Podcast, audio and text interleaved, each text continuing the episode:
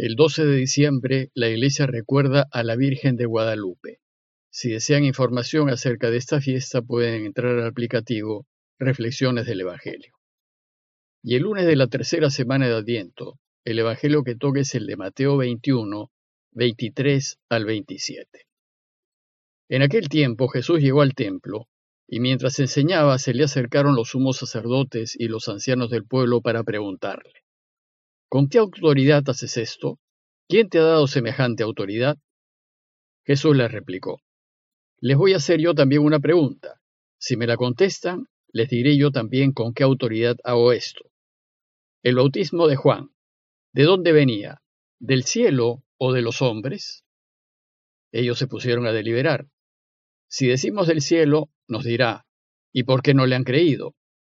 Y si decimos de los hombres, tememos a la gente, porque todos tienen a Juan por profeta. Y entonces respondieron a Jesús, no lo sabemos. Entonces Jesús les dijo, pues tampoco yo les digo con qué autoridad hago esto. En el texto de hoy la Iglesia de nuevo nos presenta la figura del precursor del Mesías, de Juan el Bautista, pero ahora desde otro ángulo. Ahora el tema es la autoridad de Jesús y en consecuencia la autoridad de Juan. La pregunta es, ¿tenía Juan autoridad para cuestionar a las autoridades religiosas de Israel? ¿Y tiene Jesús también esa autoridad? Veamos primero el contexto. Hacía muy poco tiempo que Jesús había llegado a la ciudad de Jerusalén para celebrar la Pascua y había llegado con una fama que lo precedía. Además vimos que a su llegada empezó a mostrar signos de ser el Mesías. Sin embargo, lo que hizo no bien entró en Jerusalén, fue ya demasiado para las autoridades religiosas de Israel. Pues si recuerdan, lo primero que hizo fue ir al templo y al ver cómo los hombres negociaban con las cosas de Dios en el mismo templo, en la casa de su padre, se enfureció.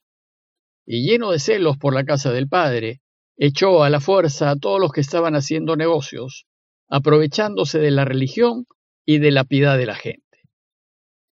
Bueno, pues este gesto de Jesús sorprendió a todos, pero especialmente molestó mucho a las autoridades judías. Según Mateo, este hecho sucedió al llegar a la ciudad de Jerusalén, y luego, después de sacar con violencia a todos los negociantes, se retiró a Betania, a unos tres kilómetros de Jerusalén, probablemente a casa de Lázaro, Marta y María. A la mañana siguiente, muy temprano, Jesús volvió a Jerusalén y de nuevo fue al templo y se puso a enseñar. Y es en ese momento, un día después de su llegada, cuando empieza el relato de hoy. El texto dice que Jesús llegó al templo y mientras enseñaba se le acercaron los sumos sacerdotes y los ancianos del pueblo, es decir, todo el Sanedrín, que era algo así como el Congreso de Israel. Bien podemos imaginar la escena, pues eran tiempos de Pascua. Había mucho peregrino en la ciudad y los patios del templo seguramente estaban abarrotados. Podemos imaginar a Jesús en uno de esos patios de la explanada del templo, enseñando acerca del reinado de su Padre. Y también podemos imaginar a las autoridades religiosas, al Sanedrín que furiosas por lo que había hecho el día anterior, se dirigían hacia él a encararlo. Entonces, las autoridades lo enfrentaron y le preguntaron acerca de su autoridad. ¿Con qué derecho has echado a los mercaderes del templo? ¿Quién te ha autorizado a hacerlo? ¿Quién te has creído que eres para disponer de los asuntos del templo? ¿Cómo te has atrevido a atentar contra nuestros negocios y en nuestras propias narices? Estaban furiosos contra él, pues al echar a los comerciantes estaba atentando directamente contra la fuente principal de riquezas de las autoridades religiosas. Es de notar que el templo tenía su propia guardia de seguridad, cuyo deber era mantener el orden. Sin embargo, estos guardias permitían los negocios porque a las autoridades judías les convenía. Bueno, pues esta vez los sacerdotes y autoridades del templo fueron a hacer frente a Jesús, pero sin los guardias del templo, porque ellos sabían que Jesús daba signos de ser el Mesías, y el pueblo se entusiasmaba con él, y ellos tenían miedo a la gente. Pero internamente, los del Sanedrín sabían que Jesús no podía ser el Mesías, pues no tenía ni la riqueza ni los ejércitos para pretender serlo. Entonces, los jefes se acercaron a Jesús con la intención de cuestionarlo, a fin de dejarlo en ridículo delante de sus oyentes, pues ellos se consideraban a sí mismos con total autoridad sobre el templo y sus asuntos, y Jesús no la tenía. Él, un campesino de Galilea, no era nadie. Sin embargo, al echar a los mercaderes del templo, Jesús les había quitado dicha autoridad y los había humillado. Pero el Señor, en vez de responder directamente a la pregunta de las autoridades, les hace otra pregunta y les dice, les voy a hacer yo también una pregunta. Si me la contestan, les diré también con qué autoridad hago esto. Jesús pues se ofrece a responderles, pero con la condición de que ellos respondan primero.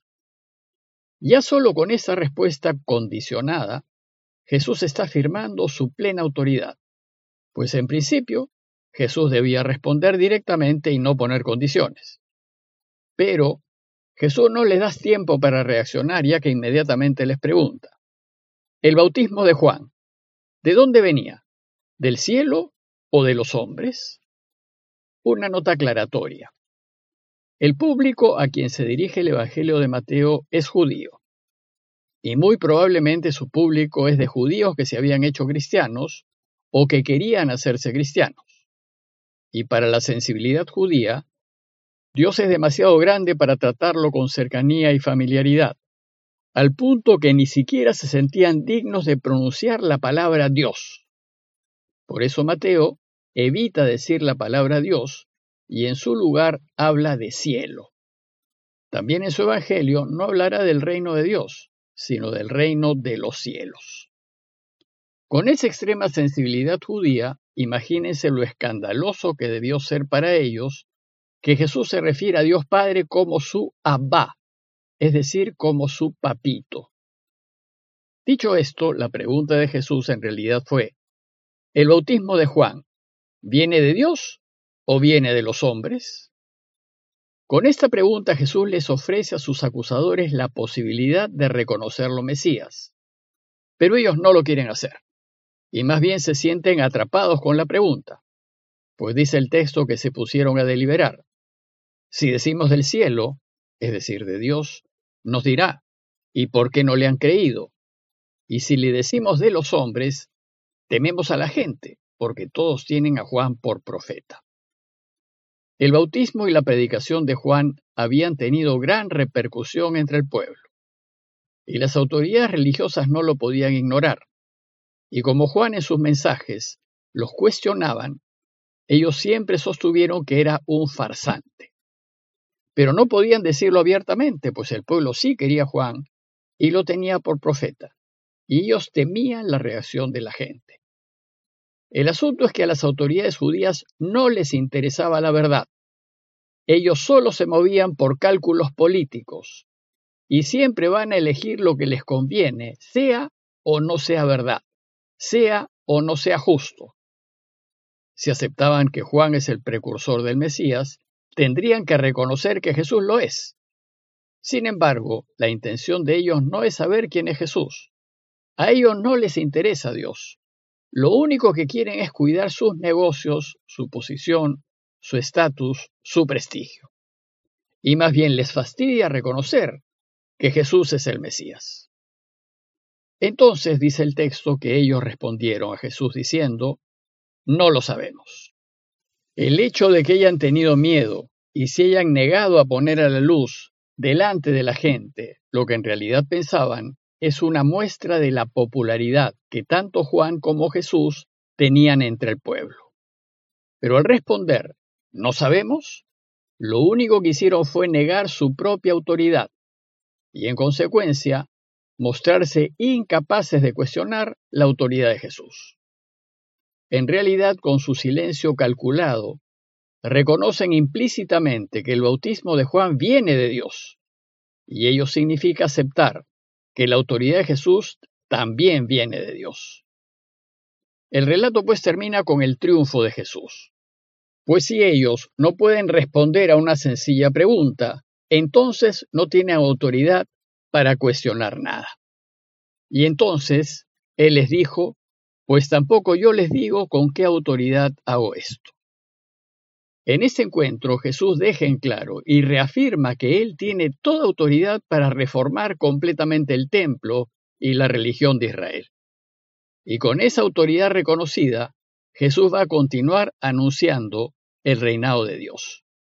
Sin embargo, será solo por unos pocos días más, pues ya sin argumentos ni razones, y sin más armas que la fuerza física, unos días más tarde, antes de la fiesta de Pascua, lo tomarán prisionero y lo matarán. Considerando pues que los únicos argumentos imbatibles son los que se apoyan en la verdad, a manera de conclusión los invito a reflexionar en los argumentos que usamos para apoyar nuestras afirmaciones y creencias. ¿Usamos la fuerza de la verdad y de la razón para proponer y defender nuestras ideas? ¿O nos aferramos como necios a afirmaciones y creencias sin fundamento? ¿Tenemos recta intención cuando cuestionamos ideas ajenas, deseosos solo de saber la verdad para adherirnos a ella? ¿O más nos interesa defender nuestros intereses, nuestros bienes y nuestras posiciones, sean estos buenos o no? Pidámosle al Señor que nos dé la gracia y los medios para conocerlo más para que podamos defender con la razón aquello que creemos y para que más lo amemos y mejor lo sigamos. Parroquia de Fátima, Miraflores, Lima.